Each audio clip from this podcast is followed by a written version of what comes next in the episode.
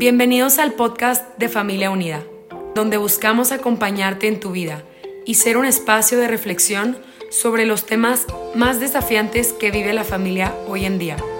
Nuestra misión es acompañar y fortalecer a las familias, ofreciendo medios de formación y consultoría. Gracias por permitirnos llegar hasta ti. Confiamos en que cada episodio será una oportunidad de aprendizaje y reflexión personal. Doctor, un gusto tenerlo otra vez con nosotros en este podcast acompañándote en tu vida. Doctor, ¿cómo la educación sexual influye en la manera en que uno es mujer o varón? Bueno, este es el segundo punto que íbamos a tratar en esta serie de podcast de la educación sexual familiar. Eh, el, chico mm, debe ser educado para que él sea capaz en toda su existencia de cumplir eficazmente su rol de varón o de mujer. Por eso, cuando nosotros hablamos de educación sexual familiar, este segundo punto, que es muy importante, el chico tiene que adquirir lo que se llama la identidad de género. ¿Qué pasa? Cuando el niño nace, tiene mm, un sistema nervioso central, todo el cerebro no está desarrollado. Vos pensá que el niño nace con 300 gramos más o menos de, de peso de su cerebro y en los primeros, en los primeros tres años el cerebro se va desde 300 gramos a casi 950 gramos, casi un kilo. Le falta un tercio para tener el cerebro del adulto. Todo ese crecimiento exponencial que hace el cerebro se debe a la multiplicación de neuronas y, al, y sobre todo al establecimiento de conexiones de las neuronas. Esto que hace que el niño, si bien nace inconsciente o inmaduro desde el punto de vista sexual y cerebral, eh, eh, con, el, con, los cuidados maternos que hablamos en el, podcast anterior, toda la asistencia y todo el amor que recibe del padre y de la madre, el amor es eh, neurogénico, eh, este, multiplica conexiones neuronales y el chico le permite interpretar la realidad. ¿Qué quiere decir interpretar la realidad? Que el niño en todo ese proceso, de la manera que es tratado, si es varón como varón y si es mujer como mujer, hace que todas sus, eh, digamos así, en la medida que va desarrollándose, se va dando cuenta que el niño es niño o niña. Y este proceso se hace entre los 8 y los 18 meses de vida. Entre los 8 y los 18 meses de vida. En una etapa preverbal de desarrollo, porque el chico aprende a hablar a los 2 años o a los 3 años, Imagínate que el niño se para a los nueve meses y al, año recién camina, es decir, tenemos un, lento desarrollo de nuestro sistema nervioso central. Y, ese, y ese lento desarrollo hace que el niño lentamente vaya incorporando eso. Pero como lo hace en la etapa preverbal, lo hace de manera inconsciente. Entonces, cuando el niño, por eso la presencia de papá y la mamá, cuando el niño ve que su papá hace pis parado y su mamá hace pis sentada, y la hermanita, si tiene, por eso la familia ¿eh? es proveedora de sentido, pero también es la gran educadora, el niño se da cuenta que es como el papá y la niña como la mamá. Entonces, el chico, en la medida que va desarrollándose, va afirmando algo que después tiene que afirmar en la pubertad, que es un periodo vulnerable, y afirmar y consolidar en la adolescencia con su identidad. Entonces, la identidad genérica se adquiere en las primeras etapas del desarrollo, en los primeros tres años. Por eso lo que le pasa en los primeros tres a cinco años al niño signa en el futuro. Le estamos enseñando a ser varón o a ser mujer. Y esa educación, si no se hace bien en la casa, no se hace después. Y el chico, si es maltratado o abusado, muchos de los niños tienen una eh, distorsión de su realidad eh, existencial como varones o como mujeres. Y la identidad viene eh, de idón. Idón quiere decir yo vi, es el primer acto elemental de todo conocimiento. El niño ve que es varón y la niña ve que es mujer y asume el rol sexual. Es decir, cuando el niño se presenta en sociedad, se para, camina, se viste, hace como una declaración pública de género. Eh, soy varón y se presenta en la sociedad como soy mujer. Y eso lo hace en los primeros tres años de vida. Por eso, eh, la educación en el amor que hablamos en el podcast anterior es la que le permite al niño establecer conexiones adecuadas que le permiten conocer la realidad. Si no, va a estar fuera de su realidad existencial.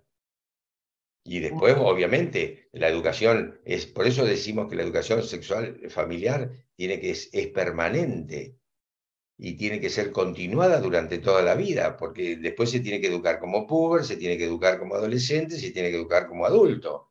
No es que la educación se termina en el primario, en, la escuela secundaria o en, el, primario. ¿Mm? O sea Entonces, que ¿Mm? en la, la educación sexual, cuando, o sea, se da en casa, es familiar, pero ¿qué pasa cuando en la escuela, por ejemplo, en la secundaria o en la preparatoria dicen, vamos a darles educación sexual? Y ahí los papás como que empiezan a preocuparse por estos temas. Es como que primero no se han dado cuenta que ya empezaron ellos en casa a darlo. Pero segundo, seguramente que han omitido algunos pasos. Claro, por eso, el tema es el siguiente. Mm, nosotros siempre decimos, primero, eh, los padres no sé si se sienten preocupados, muchas, veces los padres sienten el alivio porque otro se va a encargar de la educación sexual de sus hijos, un tema que nos compromete emocionalmente.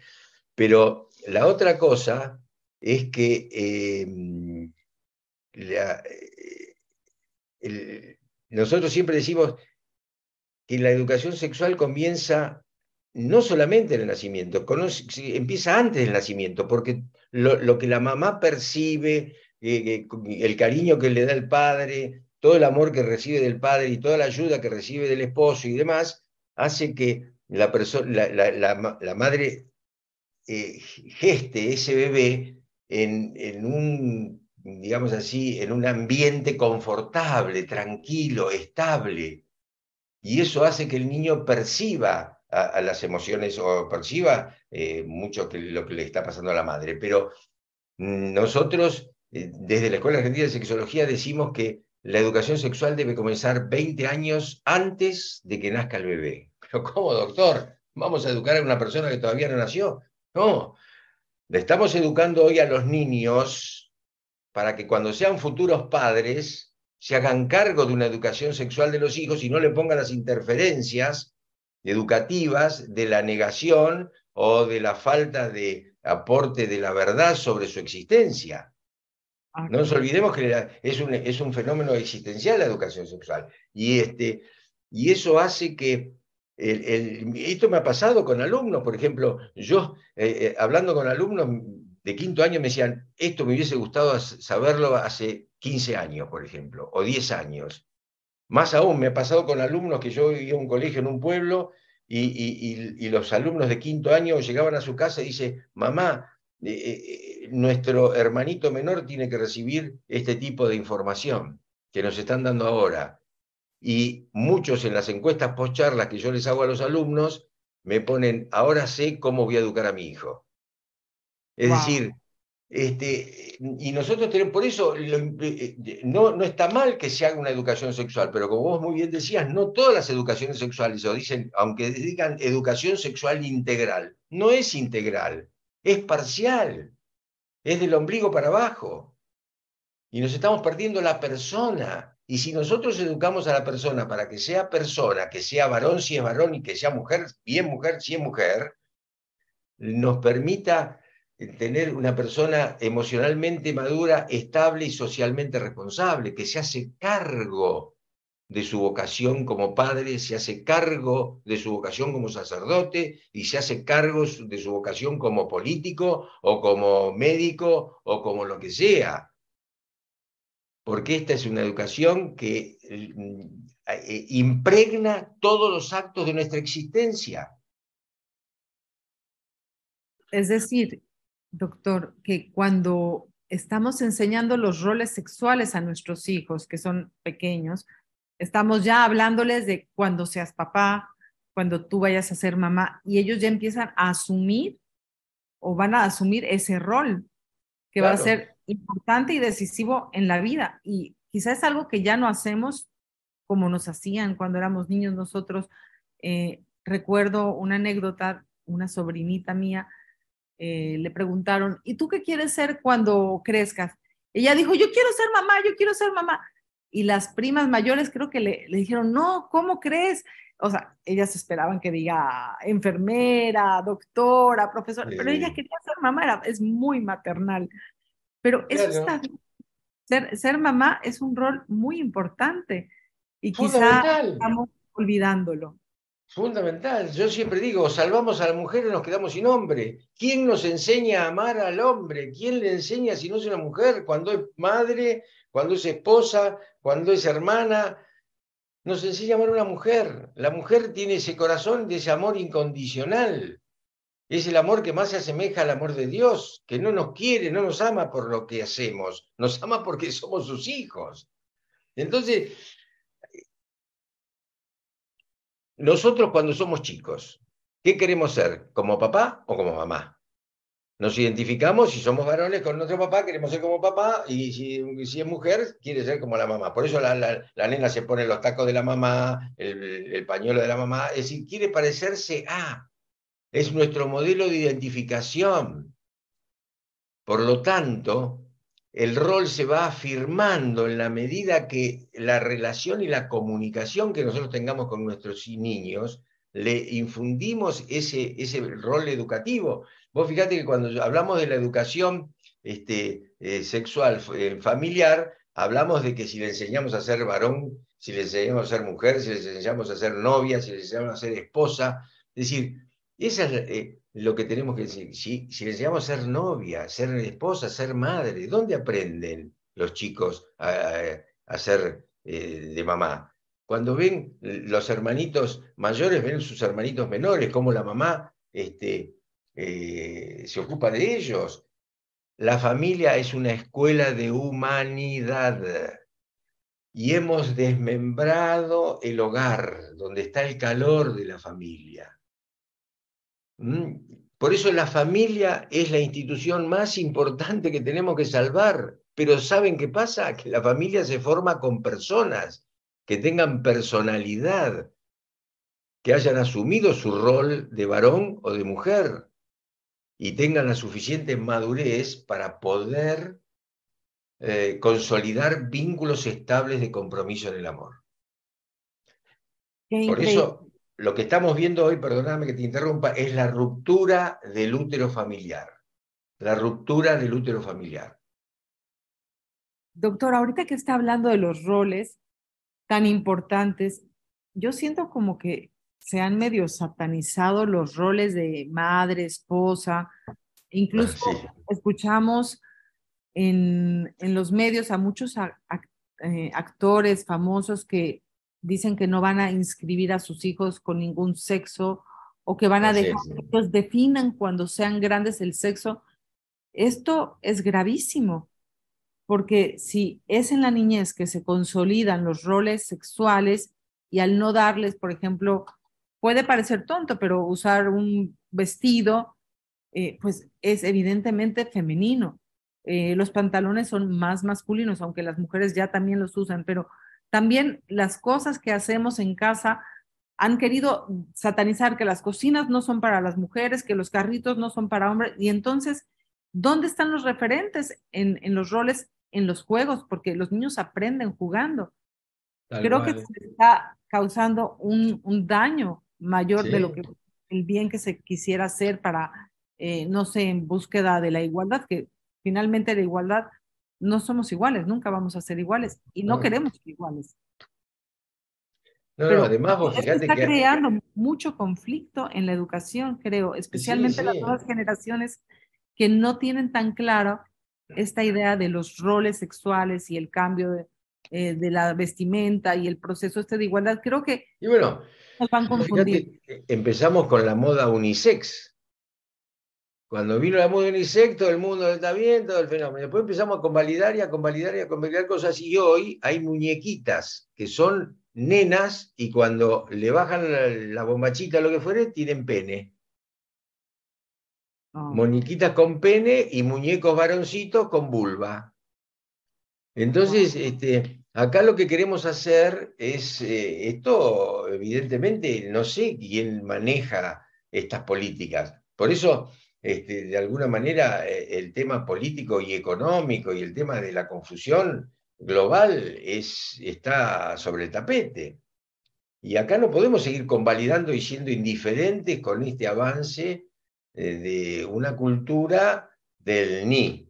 No importa que soy, no importa, no, no, importa. Y, y si es varón, tiene que. Acá ya en la Argentina está este, en, en Jujuy ya hay una, una declaración para los colegios públicos y privados de que si un varón quiere ser llamado con un nombre femenino y que él se cree mujer, lo tiene que ser tratado como tal, aunque no haya hecho el cambio del documento. Y ya si tiene 16 en adelante, 16 años, va a cambiar el documento al registro sin los padres. Es decir, estamos en un momento que o hacemos algo o si no, como dice el Salmo, comamos, bebamos, total mañana moriremos.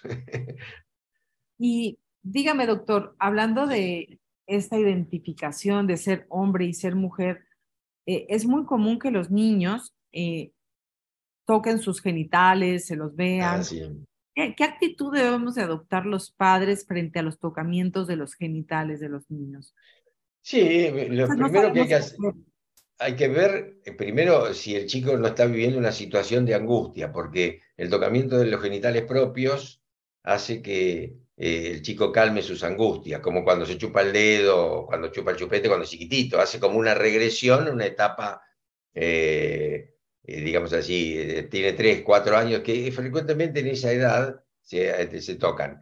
Lo que hay que tratar de hacer es acercarle un juguete, el que más le gusta, cuando saca su mano de los genitales, agarra y uno le sube los pantaloncitos, si se estaba tocando el, pene, si es un varoncito, le da un autito, lo que fuere, y este, le dicen, vos querés ser grande como papá, ¿no es cierto? Y el chico dice que sí.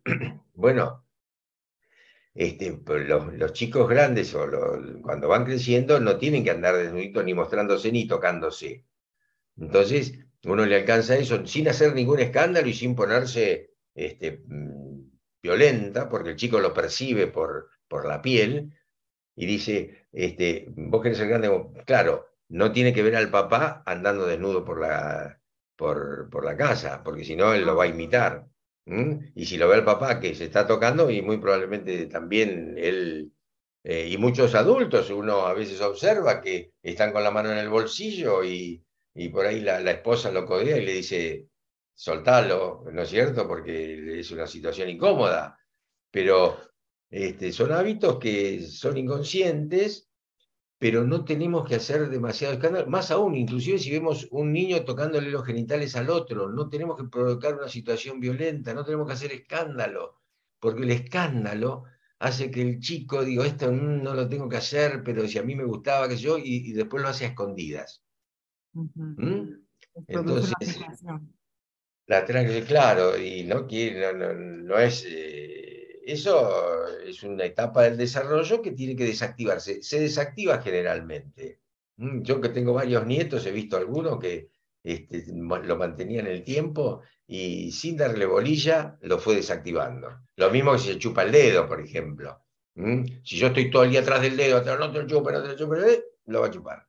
Entonces, ir eh, eh, ocupándolo con alguna tarea, que ponga las manos en otro lugar, porque lo que nosotros tenemos que hacer en este tipo de educación, muy buena tu pregunta, es que el niño salga de ese autoerotismo y vaya a la relación objetal, o sea, relacionarse con el mundo, con las cosas de afuera. Porque el chico hace un reconocimiento de su propio cuerpo, pero es una etapa de reconocimiento, no de autoplacer permanente de tocarse las zonas. Lo mismo puede pasar con tocarse el ano o la, la nariz o la oreja, la boca, en fin, todos los orificios que le pueden llegar a producir placer.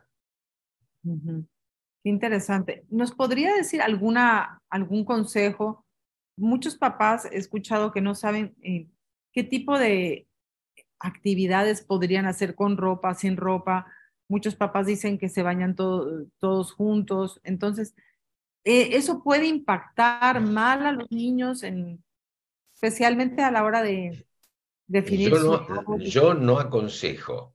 Te voy a dar un, ejemplo para que eh, lo tengas. Después de dar una charla de educación sexual, eh, viene una mamá muy elegante, joven, muy, muy bien, y me dice, doctor, este, resulta que yo me bañaba con mi hijo cuando era chica, cuando era chico el nene, separada la muchacha, ¿eh?